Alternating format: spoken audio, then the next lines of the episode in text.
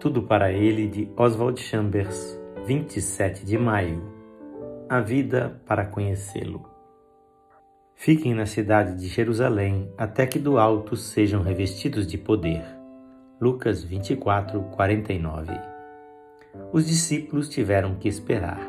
Tiveram que permanecer em Jerusalém até o dia de Pentecostes, não apenas para sua própria preparação, mas porque o Senhor Jesus ainda tinha que ser glorificado. Assim que ele foi glorificado, o que aconteceu? Exaltado, pois, à destra de Deus, e tendo recebido do Pai a promessa do Espírito Santo, derramou isto que agora vedes e ouvis. Atos 2:33.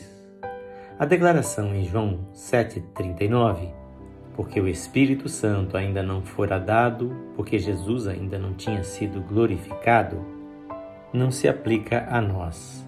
O Espírito Santo já foi dado e o Senhor já foi glorificado. Nossa espera não depende da providência de Deus, mas de nossa própria aptidão espiritual. A influência e o poder do Espírito Santo estavam em ação antes de Pentecostes, mas ele não estava aqui. Uma vez que nosso Senhor foi glorificado em sua ascensão, o Espírito Santo veio ao mundo e ele está aqui desde então. Temos que receber a verdade revelada de que ele está aqui. A atitude de receber e acolher o Espírito Santo em nossas vidas deve ser a atitude contínua de um crente.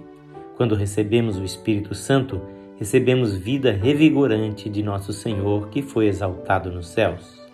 Não é o batismo do Espírito Santo que muda as pessoas, mas o poder do Cristo que subiu aos céus, entrando em suas vidas por meio do Espírito Santo.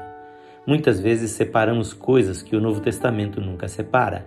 O batismo do Espírito Santo não é uma experiência separada de Jesus Cristo, é a evidência do Cristo exaltado. O batismo do Espírito Santo não faz você pensar em termos de tempo ou eternidade é um maravilhoso e glorioso agora. Esta é a vida eterna, que te conheçam. João 17:3. Comece a conhecê-lo agora e continue por toda a sua vida. Esta leitura, adaptada em tradução livre, é feita por seu amigo Pastor Edson Grando. Que o Espírito Santo produza a plenitude da vida de Jesus em sua vida.